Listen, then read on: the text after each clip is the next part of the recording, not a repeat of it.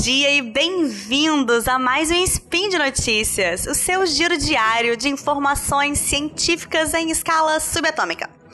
Eu sou Elisa Lobo e hoje, dia 21 Nixon, do calendário Decatrian, e dia 24 de dezembro do calendário Gregoriano, falaremos de nutrição. No programa de hoje, eu quero comentar sobre um estudo postado na revista Nutrients é, agora em 2020, sobre o papel ambíguo da cafeína na enxaqueca, tanto no gatilho quanto no tratamento. Speed Notícias.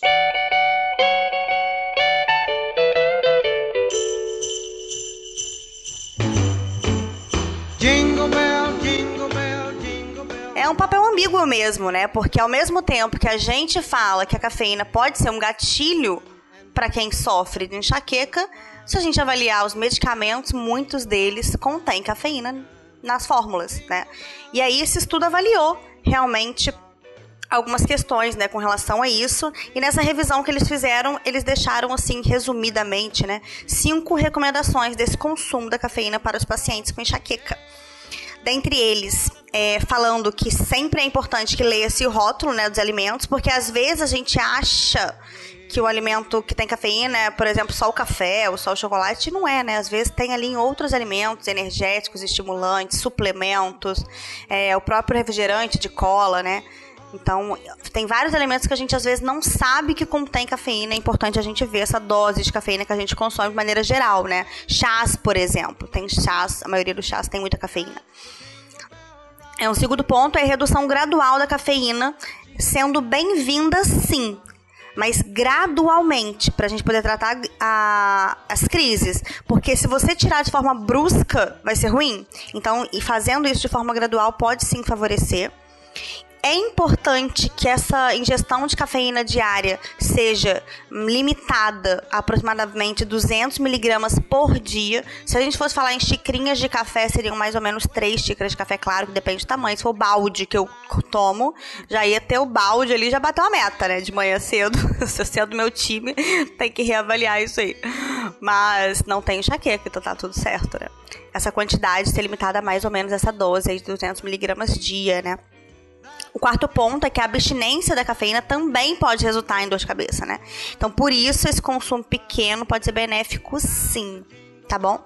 Então, falar com o paciente, né? Falar com alguém que tem é, enxaqueca, tira é, o café, é desesperador, porque ele, na hora que tira, ele vai morrer de crise de enxaqueca, né? Quem tem sabe disso, então fica confuso. Aí o quinto ponto, né, é que os analgésicos contendo cafeína, eles podem ser mais eficazes no tratamento. Mas o excesso dele é nocivo. No próprio estudo, eles comentam que uma dose menor de analgésico tem um efeito melhor por estar associado com a cafeína. Bacana de entender isso, né? É, esse estudo ele mostra essa questão toda, ele avalia, né, os dois lados da cafeína, então, resumidamente mostrando que ela é importante é, desde que sejam em doses pequenas, né, e que se for diminuindo, pessoas que têm enxaqueca, que querem, é, precisam diminuir essa quantidade de cafeína exatamente para tratar também, porque o excesso é ruim, tem que fazer de forma gradual, então, é, o resumo é mais ou menos isso, mas bem interessante que ele mostra, né, esses dois lados. É, existe também, não está aqui citado no estudo, mas existe uma questão genética, né? Por trás disso, algumas pessoas têm é, um gene específico, né? São dois genes, que é o CYP1A2 e o ADORA2. São dois genes específicos que auxiliam e atrapalham na metabolização da cafeína. Então, algumas pessoas têm essa metabolização lenta, né? Tem que levar isso em consideração. Não foi falado no estudo, mas eu acho importante a gente falar dessa questão da genética também, né? Que tem relação com a cafeína, tem relação com riscos cardiovasculares e etc. Tá bom? É isso. Então, se você, assim como eu, é um amante do café, vamos avaliar essa quantidade aí. Não faz mal, viu? Aliás, o ca café descafeinado também tem vários benefícios. Inclusive, no próprio estudo, eles citam um estudo específico, né? né como isso aqui é uma revisão, eles citam um estudo que fala é, que o, o café descafeinado também é estimulante porque o café tem outros ativos, né? Ele não tem só cafeína, não é só a cafeína que tem esse efeito bacana, né? De melhorar a concentração, de melhorar a energia. Né? Então, quando você tira a cafeína, você ainda tem esse efeito claro, em, em, em, se for comparar, numa escala bem menor. Tá bom? Então, se você é amante do café e sofre de enxaqueca, acho que você gostou desse meu podcast de hoje, né? Presentinho de Natal para vocês. Por hoje é só, meus amores. Feliz Natal para todo mundo.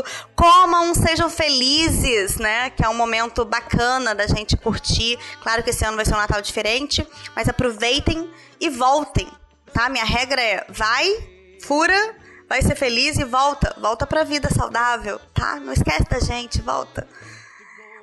É, vou deixar isso tudo citado aqui no post. Quem quiser pode deixar lá um comentário pra mim, pode me desejar Feliz Natal, Feliz 2021, tá? Que eu vou adorar. Não esqueçam, né, que esse podcast ele só é possível por conta da tua ajuda, do teu apoio no patronato do SciCast, tanto no Patreon quanto no Padrim, ok? Beijos, beijos, beijos e Feliz Natal pra todos!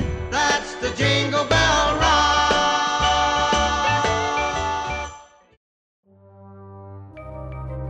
Este programa foi produzido por Mentes Deviantes. deviante.com.br.